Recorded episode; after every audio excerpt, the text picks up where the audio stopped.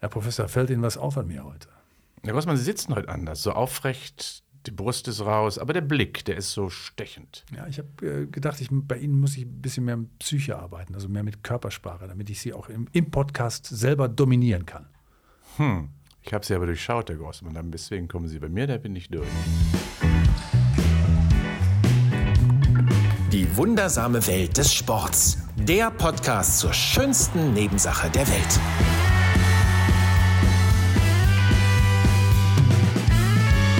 Und da sind wir wieder, der mit der Körpersprache dominant wirkende Grossmann heute. Guten Tag und Professor Ingo Froböse von der Deutschen Sporthochschule in Köln, der sofort gesehen hat, dass ich eigentlich ein Blender sind. Ein Blender. Ein Blender. Ja, ja. ja. ja. Wo, wobei ich äh, könnte das ja trainieren, dann würde es vielleicht funktionieren, dass ich mit meiner Körpersprache mhm. zeige, ach, ähm, mit dem ist nicht zu spaßen heute. Ne? Machen ja viele Sportler. Das heißt also, sie treten ja Nehmen wir mal das Beispiel Usain Bolt, der ja immer sehr locker herkam, immer sehr, ja, sehr dominant auf die Aufbank kam und dementsprechend ja auch alle quasi damit groß beeindruckte. Das kann man ja nicht anders sagen. Das ganze Stadion war ja fasziniert von seiner Motorik im Vorfeld, von seiner Gestik und von seiner Mimik und man konnte direkt erkennen, der ist nicht zu schlagen heute. Ah. Genau, ein gutes Beispiel. Diese 100-Meter-Läufer machen das ja gerne, 100-Meter-Läuferinnen. Das ist ja, die spielen ja schon vor dem Lauf, auch in der Kamera, so ein bisschen mit mhm. ihrer, mit ihrer Stärke. Jeder hat da seine Spezialitäten, wie er dann auf die Leute wirkt und, äh, und so. Aber am Ende entscheidet dann doch wieder die Zeit. Und wenn diese Zeit dann schlecht war, dann könnte man ja durchaus sagen, wenn er das nochmal macht, dann weiß ich, das ist eine Wurst. nee, kann man auch nicht sagen. Das ne? kann man überhaupt nicht sagen. Nein, nein, aber daran erkennen Sie schon, ja, das ist natürlich auch Gabe, Herr Grossmann. Und Posing ist ja sowieso auch immer ganz wichtig, auch im Sport. Äh, das kennen wir auch von anderen Sportarten auch. Nehmen wir mal die ganzen Boxkämpfer, bevor die in den Ring kommen, wie, wie die martialischer Musik dort einlaufen. Und das gilt ja eben für andere Sportarten, auch wenn sie zum Beispiel in den Ring treten. Das gilt selbst äh, gerade für Zweikampfsportler, aber natürlich auch für Ausdauerathleten. Auch da, wenn sie sich auf dem, warm, auf dem Einlaufplatz warm laufen, auch da guckt man mal nach rechts und links und da schaut man schon, wie federnd, wie locker, wie leicht ist der Sprint, der Schritt. Ja, ähm, man zeigt schon wie ein V so ein bisschen seine Fähigkeiten und verstellt sich dabei manchmal. Ist das schon ein ritualisiertes Kampfverhalten quasi? Ja, wer, wer, gewinnt, der möchte und muss auch natürlich mit solchen sehr subtilen Mitteln arbeiten. ja, das heißt also auch schon mal äh, das Gockeldasein möglicherweise zeigen und das ist eben unabhängig vom Geschlecht. Das machen also alle, gerade im Spitzensport sehr verbreitet, ja, die das Dominanzverhalten auf den Platz zu bringen und das ist eben im Fußball ja auch, ne? äh, was da für Urschreie oder ähnliche Dinge losgelassen werden. Und dann nehmen wir mal die neuseelischen äh, Rugby-Spieler, was ja. sie für Rituale dort machen. Das dient ja nur insgesamt also dem da der Darstellung ja, der Dominanz. Aber interessant ist ja, dass man nicht weiß, ob es hinterher tatsächlich zum äh, gewünschten Erfolg ja. auch führt. Ne? Aber man, man, hilft sich ja erstmal selber damit, glaube ja. ich. Und das ist schon mal der erste Schritt. Ich glaube, es dient eben nicht nur äh, der Außensicht, sondern auch der Sicht nach innen. Und ich glaube, dass eben Ritualisierung hilft sowieso, weil wenn man damit erfolgreich war, macht man es schon mal. Man weiß, man kann mal scheitern, dann gibt es andere Ausreden, warum das in diesem Fall mal ausnahmsweise möglich war. Aber auf der anderen Seite äh, ist äh, das sich selber sagen, Stärke zugestehen auch und Leistungsfähigkeit, Optimismus auf das, was jetzt kommt, ist eine Grundvoraussetzung, überhaupt erfolgreich zu sein. Sie merken schon, wir reden heute über mentale Stärke, über die Psyche im Sport, äh, über die wir schon mal geredet haben. In anderen Zusammenhängen, da ging es eher um, das, äh, um die Psyche als Heilmittel, der Sport als Heilmittel für die Psyche. Jetzt allerdings reden wir über die Psyche als Beeinflussungsmoment für den Sport. Und das ist ja klar, wir wissen, es ist immer ähm, stärker der, die Psychologie auch in den Sport gekommen mit bestimmten Trainingsmethodiken. Äh, und, und das ist jetzt nicht mehr sozusagen der, der, der Nebel, in dem man wabert, sondern mhm. viele nutzen das in der Zwischenzeit schon ganz gut. Es könnte hier und da noch mehr werden, aber tatsächlich ist es schon besser geworden. Aber was da passiert und warum das so ist, da wollen wir ein bisschen versuchen, ein bisschen was äh, mhm. zu erläutern heute. Ähm, es gibt ja so die Sätze, gerade im Fußball, wo wir gerade schon mal das angesprochen haben, irgendwie entscheidend ist auf dem Platz, hat ein Spieler von Borussia Dortmund mal gesagt, der hat auch gesagt, grau ist alle Theorie, aber entscheidend ist auf dem Platz. Da steckt ja auch schon ganz viel drin. Das heißt, das, was man sich vorher überlegt hat, wird ja quasi durch das, was man dann an sportlicher Betätigung macht in diesem Art Wettkampf, dann wieder neu überprüft. Man muss also in der Lage sein, seinen Kopf tatsächlich in jeder Sportart im Griff zu haben. Und würden Sie die These vertreten, dass jemand, der vom Kopf her stabil ist, immer per se erstmal einen Vorsprung hat vor denen, die jetzt na, vielleicht nicht so gut aufgestanden sind, Stress mhm. zu Hause hatten, das mit Rennen im Stadion. Ist das so? Kann man diese These aufstellen? Ja, natürlich. Das heißt, im Spitzensport ist ja ähm, die Leistungsfähigkeit motorisch betrachtet, körperlich betrachtet häufig gar nicht so unterschiedlich. Und trotzdem gibt es manchmal große Unterschiede. Ähm, und das betrifft zum Beispiel äh, natürlich den Optimismus, dass die Leistung erbracht werden kann. Das braucht man. Man darf nicht zweifeln, wenn man dort im Startblock sitzt, wenn man im Wurfring steht oder wenn man am Elfmeterpunkt steht. Da darf man nicht zweifeln. Wenn man das tut, dann weiß man genau, okay, nee, das wird nichts. Ähm, wenn man schon daran zweifelt, ob der, wo, dass der Torwart vielleicht besser ist, wenn man gegen einen Manuel Neuer vielleicht kommt, weil der so stark und so, so, so groß ist, dann hm, wird es schwer, ihn zu versenken. Ja, man muss den Glauben an sich selbst haben und das heißt also eine intrinsische Sicherheit muss man finden. Also Zweifler und Zweiflerinnen werden meistens nicht zum Erfolg kommen. Darüber hinaus muss man natürlich auch dieses etwas fundamental auch gelernt haben. Das heißt, man muss diese positiven Erlebnisse bereits erfahren haben, bevor man diese Sicherheit hat. Zu Beginn hat man das nicht. Äh, deswegen muss man sich an diesen Erfolg und an diese Erfolgssicherheit erstmal gewöhnen. Und dann muss man einfach sagen, okay, heute auch. Ja, dieser Satz, Spiele werden im Kopf entschieden, der gilt ja jetzt nicht nur für die Mannschaftssportarten, der gilt nee. ja tatsächlich auch für jede Sportart. Das heißt, am Ende bleibt immer ein gewisses Prozentsatz übrig, der individuell so stark oder schwächer ist, sodass man möglicherweise noch was beeinflussen kann.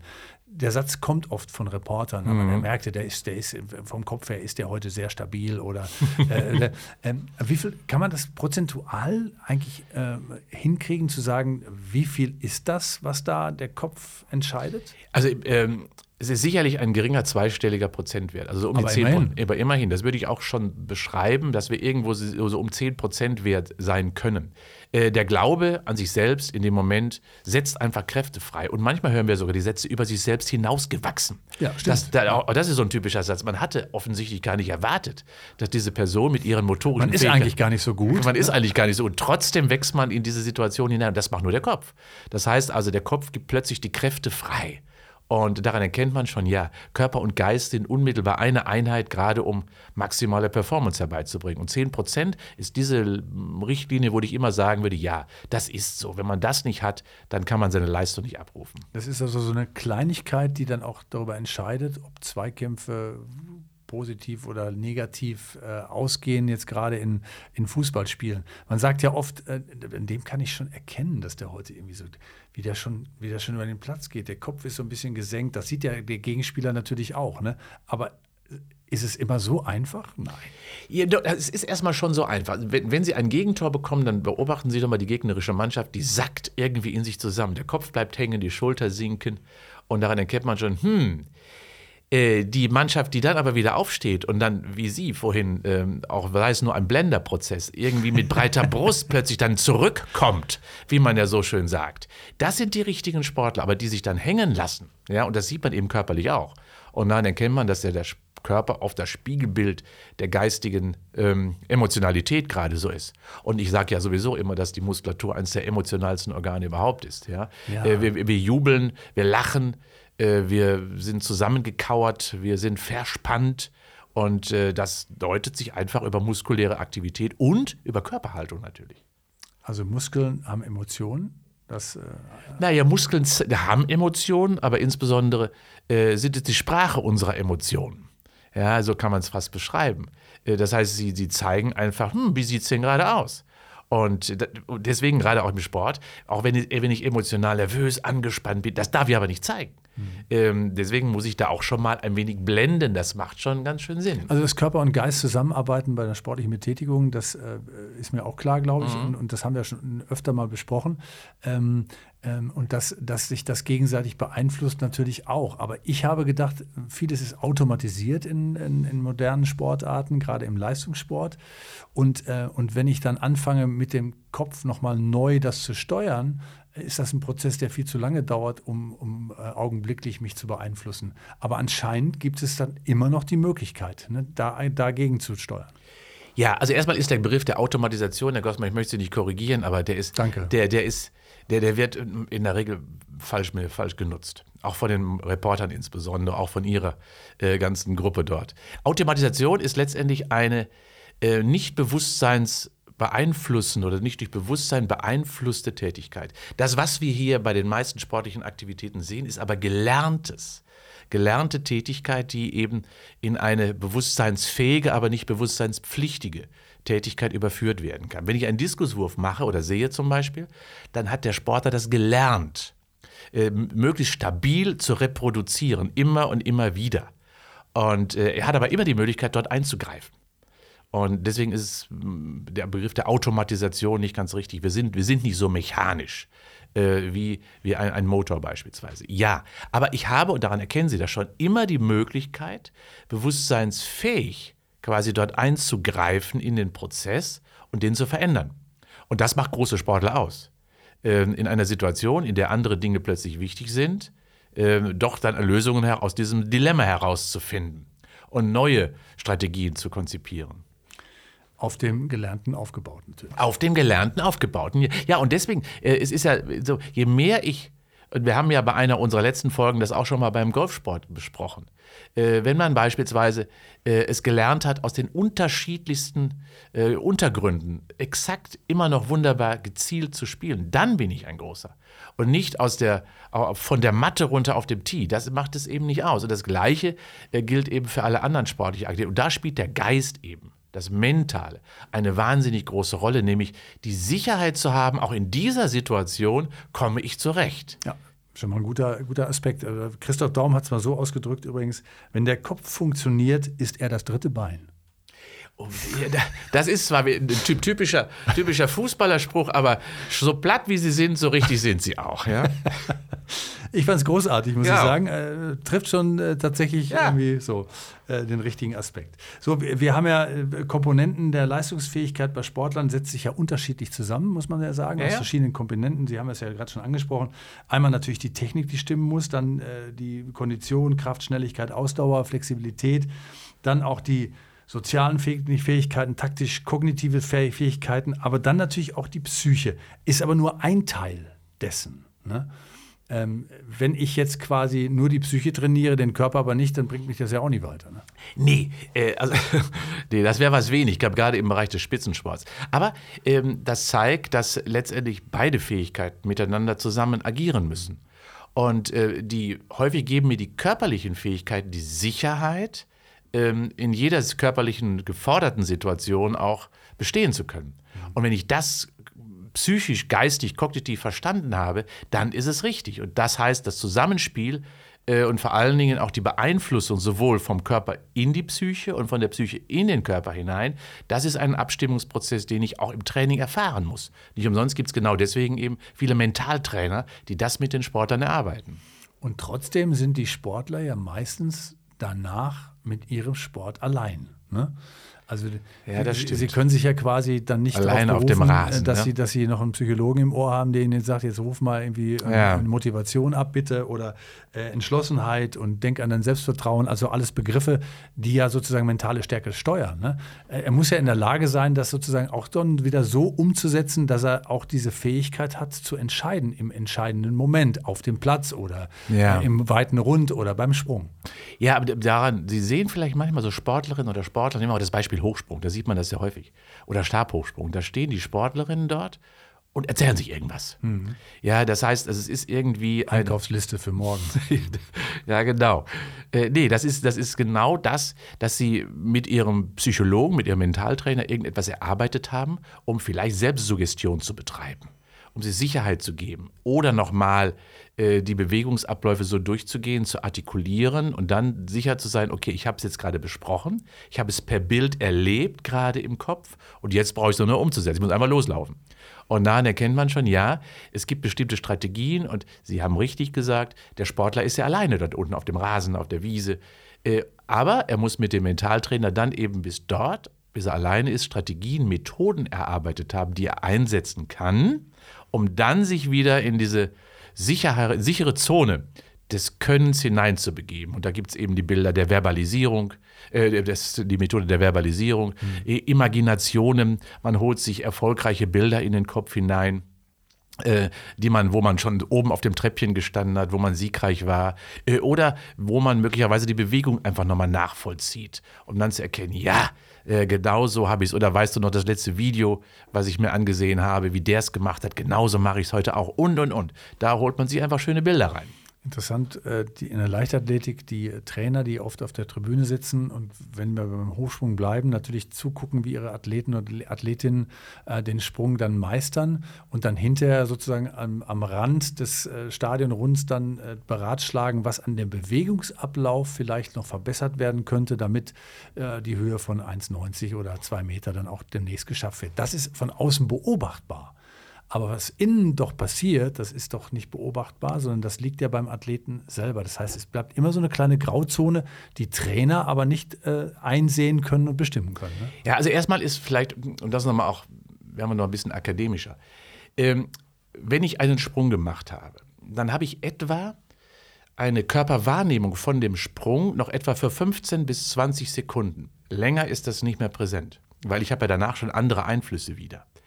Und es ist die Aufgabe des Sportlers, also die Wahrnehmung des Sprungs so lange festzuhalten, bis ich sie möglicherweise wieder mit dem Gespräch mit dem Trainer nutzen, verbalisieren, aussprechen kann. Und wenn ich sie aussprechen kann, ist das schon super. Mhm. Dann habe ich nämlich schon einen Punkt sehr genau getroffen. Also ich muss immer dieses Zeitfenster für 15 bis 20 Sekunden treffen, auch in einem Gespräch. Denn sonst, wenn der Trainer mir dann was erzählt, habe ich die Wahrnehmung von dem Sprung aber gar nicht mehr. Ich habe ja noch kein Bild ähm, sondern ich habe ja nur die, die Information aus dem Körper heraus. Und genau das ist auch das Problem, was Sie gerade angesprochen haben. Der Trainer weiß nicht, was hat er gerade noch für eine Wahrnehmung bezogen auf das Ereignis, was vorher stattgefunden hat. Und deswegen sage ich auch immer vielen Trainern, das muss schnell gehen.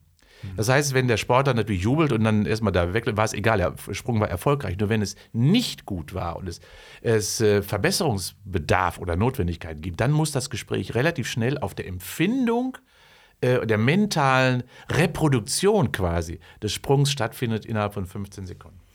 Man sieht ja auch häufig, wir bleiben mal beim Hochsprung, ist ja ein gutes äh, mhm. Beispiel, äh, wo viele Leute ähm, ja auch schon mal reingeblickt haben bei großen Sportveranstaltungen, gerade wenn Athleten zusammen äh, sind, die alle irgendwie eigentlich gut sind und alle eine Chance haben auf eine Europameisterschaft oder Weltmeistertitel oder so, ähm, dann sitzen die oft so zusammen und der eine ist eher so in sich gekehrt, der, der möchte mit den anderen nichts zu tun haben, der andere ist sehr kommunikativ und quatscht dann mit jedem.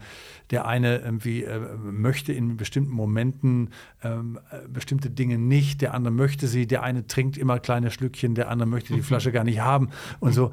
Äh, wenn ja. man das so sieht, sind das alles Eigenarten, die die Personen sowieso haben oder die sie ausgebildet haben, weil sie dann wissen, mit diesen Ritualen, mit diesen äh, Dingen komme ich eigentlich normalerweise in Wettkämpfen am besten klar. Der Sportler macht immer alles nur das, was für die Leistung wichtig ist. Ah. Ja, also so, das muss man leider so sagen oder richtigerweise so sagen.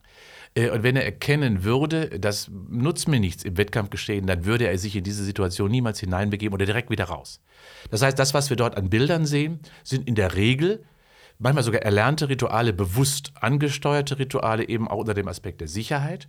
Oder, äh, und das muss der Trainer sehen, oder manchmal auch der Unsicherheit. Und da muss er sich den holen, den Sportler oder die Sportlerin, und sagen, okay, mal, also jetzt müssen wir vielleicht noch mal ganz kurz an deiner mentalen Situation arbeiten. Denn wenn du äh, im dritten Versuch jetzt scheiterst, fliegst du raus. Also müssen wir nochmal an deiner Gewissheit arbeiten, dass du das schaffst. Die Höhe hast du doch immer schon gesprungen. Das ist, kein, muss doch, ist, doch, ist doch nicht schlimm. Also arbeiten wir da nochmal kurz dran. Und dann muss man sich ihn holen. Und das erkennt man manchmalweise, manchmal vielleicht auch an, an Zurückgezogenheit, an nicht Offenheit. Denn die richtig erfolgreichen Sportler, die meisten, äh, sind doch sehr viel lockerer äh, gerade in der Situation, wo sie dann eben nicht mehr Leistungs äh, äh, abbringen müssen oder erforderlich ist. Denn äh, sie schaffen es immer in kurzer Zeit, sich wieder auf den Punkt äh, die letzten drei Minuten zu konzentrieren. Und deswegen haben die Sportler ja auch immer drei Minuten in der Regel oder anderthalb Minuten bei großen Wettbewerben, manchmal auch nur 30 Sekunden, äh, je nachdem, welcher Geschwindigkeit sich vorzubereiten. Und das muss man können. Und das ist auch eine mentale Stärke, die auszeichnet. Das heißt, wenn ein Sportler schneller unter dieser Drucksituation Leistung abrufen kann, dann braucht er seinen Kopf. Mhm. Und die 10 Prozent sind da auch anscheinend entscheidend. Wir haben es ja schon gelernt wenn äh, fünf Sportler zusammen sind, die alle die gleiche Leistungsfähigkeit haben, körperlich, was ja auch nicht geht, weil jeder hat ja, unterschiedliche Voraussetzungen, aber gehen wir davon aus, wird der gewinnen, der am Ende tatsächlich seinen, seinen Geist, sein Hirn, seine mentale Stärke so einsetzt, dass er die 10 Prozent eben mehr hat als die anderen. Ja, Tagesform nennen wir das ja. Mhm. Äh, denn ähm, manchmal haben wir ja auch Schwankungen in der Tagesform, die wir selber haben, obgleich wir die identische Motorik noch haben wie vom Vortag. Haben wir plötzlich irgendwelche, wie auch immer gearteten Einflüsse, die unerklärlich sind, äh, die mich aber entweder viel besser machen, über mich hinauswachsen lassen oder die alles versemmeln. Kann man auch zu viel äh, nachdenken? Ja. Ja. Natürlich. Die Grübler, das ist, glaube ich, diejenigen, die alles hinterfragen äh, und die alles durchdenken. Und deswegen äh, körperliche Aktivität und gerade auch, jetzt bin ich wieder bei der Emotionalität der Muskulatur, braucht Lockerheit. Äh, denn nur wenn Muskulatur locker ist, kann sie Leistung erbringen. Und bin ich verspannt, weil ich immer mich mit bestimmten Dingen auseinandersetze, was kann ich besser machen, was, warum ist das gerade so gewesen und so weiter und so fort. Wie komme ich mit dem Wind klar? Hm, das ist schwierig. Äh, denn dann äh, habe ich eben die nötige Lockerheit nicht. Verkrampfung nennen wir das ja im Sport und dann ist die Leistung nicht abrufbar. Im Fußball würde man sagen, ähm, derjenige mit einer hohen Spielintelligenz, äh, ohne Nachdenken, hat sicherlich Vorteile. Also man kennt es ja, der Mittelstürmer, äh, der nicht trifft. Äh, über zehn Spiele habe ich leider das Tor nicht getroffen. Der fängt an, äh, an sich zu zweifeln und trifft dann am Ende wahrscheinlich deswegen nicht mehr, weil er an sich zweifelt. Und äh, wenn er dann aber wieder trifft, ist dieser Bann wieder gebrochen. Self-fulfilling prophecy. So einfach kann es sein. Ne? So einfach kann es sein. Das heißt, es geht wirklich darum, und das wissen auch viele Trainer und Trainerinnen, Erfolgserlebnisse dem Sportler immer zur Verfügung zu stellen. Und das äh, deswegen immer nur drillen und immer nur in die, in die extremen Situationen und dann auch immer vielleicht immer nur Zweiter zu werden. Wenn ich das erfahre, dass ich diesen einen niemals schlagen kann und immer nur Zweiter werde, dann muss ich in eine völlig andere Situation rein. Dann muss ich mir äh, Ressourcen schaffen, ähm, wo ich dann lerne, okay, ich habe auf einem anderen Sportfest mal wieder gewonnen, war ich Erster äh, und habe damit dann auch mich in die Lage versetzt, vielleicht eine Leistung zu erbringen, die wiederum mit dem anderen, der mich vorher geschlagen hat, vergleichbar ist. Also, ich kann es ja doch. Äh, das ist eine Aufgabe, die dann der, das Trainerteam, quasi der Trainerteam, das Trainerstabteam sozusagen schaffen muss. Ne? Jetzt haben wir ähm, ein paar Sportarten angesprochen. Gibt, gibt es eigentlich Sportarten, bei denen der Einfluss der Psyche, ähm, der mentalen Stärke am Ende mehr ausmacht und bei manchen Sportarten weniger? Gibt es so Unterschiede oder ist es überall gleich? Also ich glaube, dass ähm, es in Zweikämpfen sehr entscheidend ist. Ähm, nehmen wir mal das Thema Judo oder was, mhm. ja.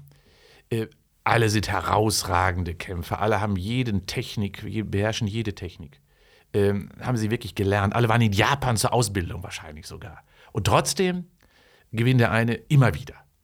Und das hängt nicht nur mit den motorischen Fähigkeiten zusammen, sondern es hängt wirklich sehr viel mit den geistigen Fähigkeiten zusammen. Und das ist eben gerade auch in vielen Zweikampfsportarten sehr dominant. Äh, zurückzukommen, trotz eines Niederschlages und dann immer noch daran zu glauben. Also da ja. Ähm, ich glaube, dass es im Marathonlauf, nehmen wir mal dieses ganz andere mhm. extreme mhm. Beispiel, erst einmal natürlich über die Grundausstattung kommt, ja, der körperlichen Leistungsfähigkeit. Also wie ist meine Herz-Kreislauf-Situation, wie habe ich trainiert und wie ist mein, wie mein Trainingszustand. Trotz allem tut es hinten immer weh. Bei jedem. Und das zu lernen, auch das zu erfahren und daran auch zu glauben, dass man darüber hinweggehen kann, äh, dass man auch Barrieren wegschieben kann, das ist ein mentaler Prozess, den muss man lernen. Und daran erkennt man schon, ja, in jeder Sportart gibt es diese Grenzgänge und allein dieses zu erfahren, Grenzen zu verschieben, verschieben zu können, ist das Größte, was ein Sportler erleben darf. Hinten raus tut es immer weh. Ich merke mir das jetzt schon mal. ja, ist so. wo, wo, wie, wie, lange das hinten raus dauert, das genau. ist bei jedem unterschiedlich. Genau.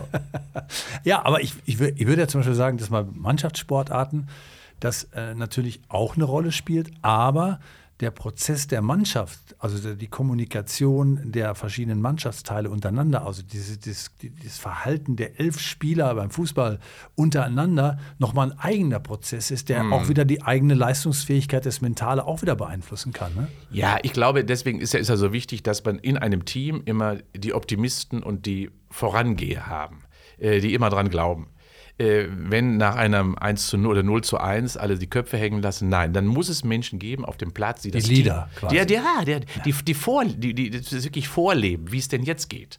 Und ähm, das, das muss man lernen, weil auch daran kann man erkennen, wenn man das denn so tut, äh, wenn man das ein paar Mal erfahren hat, dann reißt man alle mit, im wahrsten Sinne des Wortes. Mitreißen ist auch das, was notwendig ist. Ja, das ist auch ein schönes Wort, ja, mitreißen. Ich nehme die anderen mental mit mhm. in eine völlig andere Situation, reiße sie aus diesem dunklen Loch mit der dunklen Wolke wieder raus äh, und nehme sie mit in eine offene Plantage wieder, wo das Licht wieder scheint. Ja? Ach, wenn das so schön wäre, wie Sie es gerade beschreiben, dann wäre Sport ja quasi fast ein philosophisches Element. Ja. Äh, wunderbar.